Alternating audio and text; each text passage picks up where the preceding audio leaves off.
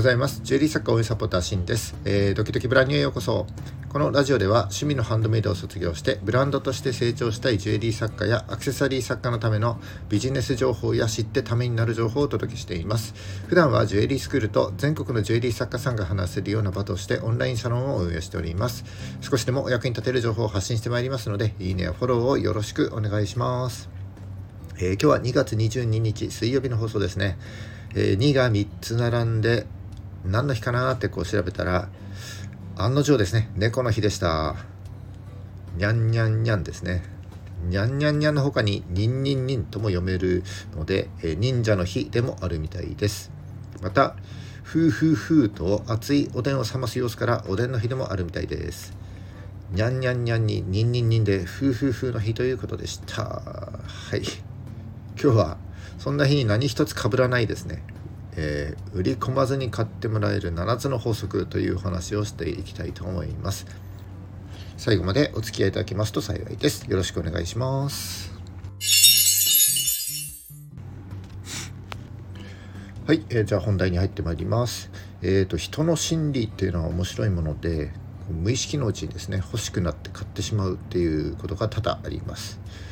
でもその多くはですねこう企業によって仕掛けられたものであって無意識と思っていつつもですね実はこう意図的に動かされてる場合って結構あります。えー、そこで今日はですねこの売り込まずに買ってもらえる7つの法則というものをご紹介していきたいと思います、えー、この7つの法則を知っておくだけであらゆる場面で使用できると思いますので覚えておくと役に立つと思います、えー、7つの法則ですね、え早速結論から申し上げますと、え1つ目偏方性の法則。2つ目ザイオンス効果3つ目バンドワゴン効果。4つ目初等効果。5つ目 CTA6 つ目 Z と F の法則。そして最後がクレショフ効果になります。1個ずつ解説してまいります。えー、偏方性の法則はよく皆さん知ってる方が多いと思うんですけれども、えー、例えばですねこうスーパーとかで試食品なんかもらうとああ買わないとなんか悪いなって思ってしまうのが日本人ですよね。こう何かしてもらったらお返しするっていう心理が偏方性の法則になります。まあ、単にこう何か物をあげるということだけではなくてですね例えば、えー、お客様の話を親身になって聞いてあげるだけでも、えー、偏方性の法則が働いて購入につながることだってあります。えー、SNS の場合ですと、まあ、自分のフォロワーをですねこういいねすることでいいね返しがもらえることも多くてでそんな感じで互いにいいねし合えるようになるとですねフォロワー外にこうリーチするようになってやがてフォロワー増にもつながっていきます。えー、偏方性の法則はですねどんな場面でも役立つ、えー、技術ですので常日頃から意識していると良い方向に進んでいくと思います。えー、2番目が、えー、ザイオンス効果になります、え、ザイオンス効果は接触回数が増えるたびに相手に対して好意を抱くにな抱くようになるという人間の心理です、えー、例えばですねこう何度も見る広告がありますよねで最初は別に欲しくなかったのにいつの間にか買っていたってことありますよねこう何回も広告が流れることで、えー、記憶に刷り込まれていって、えー、結局最後買ってしまったなんてことがあると思います。これが、え、ザイオンス効果になります。えー、インスタのストーリーズもいい例でしてあの24時間で消えるストーリーズですね。あのライトなコミュニケーションが取れますけれどもあれはインスタならではの機能になりますので、まあ、積極的に活用して、え、フォロワーとの接触頻度を高めていくといいと思います、えー、3つ目はバンドワゴン効果です、えー、人気ナンバーワンとか、えー、ピアス部門1位なんてえー、書かれるとこう人はですね多数派意見の方が正しいと思ってしまう心理が、えー、働きます、えー、口コミもバンドワゴンの代表的な手法になりますけれども例えば新商品などで口コミが全く得られない場合はお友達なんかからねこう身近な人にいる人いそうな人からこう感想をもらって後悔するのも効果的だと思います。4つ目は初等効果です、え人は最初に見たり聞いた物事ほど強く印象に残ってまたイメージしやすい傾向にあります。この心理効果が初等効果になります。え例えば初めて対面した時の人の、えー、身だしなみや表情言葉遣いなんていった、えー、第一印象はですねその人のイメージとして残り続けるなんてのがあります。これを例えばインスタに置き換えるならば、え、ストーリーズやライブなどで、え今日は1年かけて作った特別な作品をご紹介しますなんて最初にこう言われるとまあ気になりますよね。こんな感じで最初に、えー、インパクトのある、えー、言葉だったり写真をボーンとこう見せてあげることが、えー、初等効果になります。え5つ目は CTA です。これはあまり聞いたことがないななんて人が多いのではないでしょうか、え CTA は Call to Action の略で、え行動喚起という意味になります。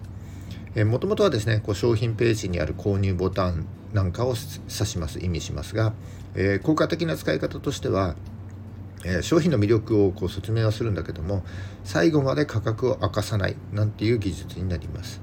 えー、お客様がですねああ欲しいけど価格がわからないなんていうこう期待値をですねどんどんどんどん高めた上で一番最後に価格を提示して行動を促す方法なんかが CTA になりますえー、6つ目は Z と F の法則です。えー、これはネットショップや紙媒体などで役立つ法則で、えー、人間の視線の動きをですね表したものになります、えー、つまりですね画面だったり紙媒体などを見る人の視線の動きをですねアルファベットの Z や F に、えなぞらえて、え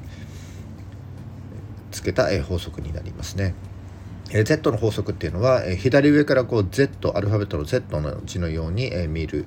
視線の動き。で F の法則は、え左上からこう F のように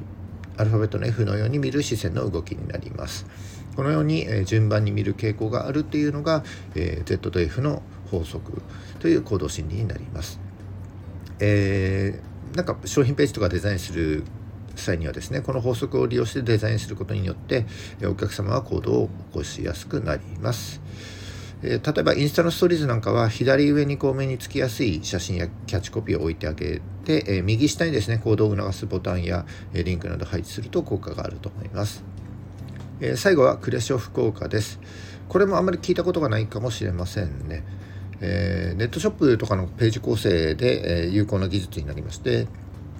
まあ、一見ですね商品とは無関係の写真でも、まあ、順番に見せられると無意識に関連づけてしまうっていうのがクレショフ効果になります、えー、例えばですねこうネットショップの商品ページで終戦前の構成が、え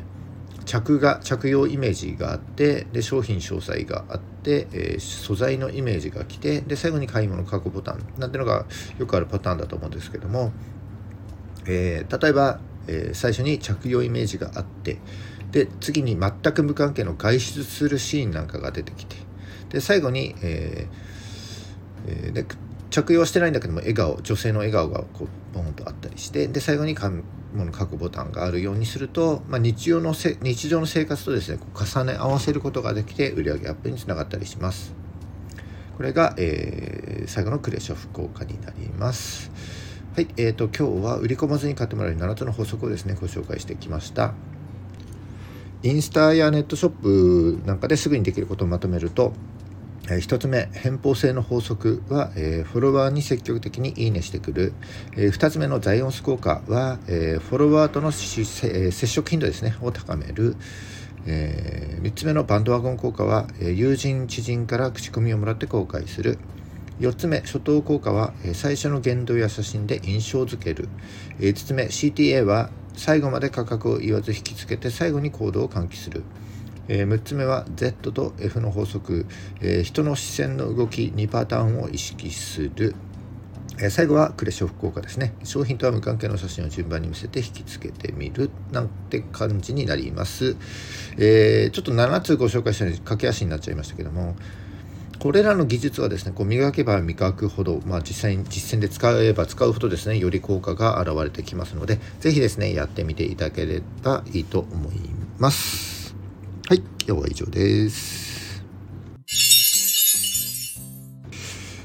はい、いかがだったでしょうか？えっ、ー、と今日はですね、売り込まずに買ってもらい7つの法則ですね、ご紹介しました。人の行動心理って面白いですよね。えーと、今回ご紹介した7つの法則のうちですね、えー、偏方性の法則ザイオンス効果バンドワゴン効果は、えー、普段からですねインスタなんかで意識して実行することができます。で残りの4つの法則、え、初等効果 CTA Z と F の法則クレショック効果はネットショップやインスタのストーリーズなんかで、えー、作る際にですね、役立つと思います。ぜひチェックしていただいて、えー、皆さんの活動にお役に立つことができれば光栄です。はい。じゃあ今日は以上になります。えー、この放送が、えー、少しでも役に立ったと思った方は、いいねをお願いします。また、聞いたよっていう印で、いいねボタンをポチッとですね、押して残していただけると嬉しいです。えー、今後も頑張って配信してまいりますので、よかったらフォローをよろしくお願いします。はい。じゃあ2月22日ですね。今日も頑張っていきましょう。バイバイ。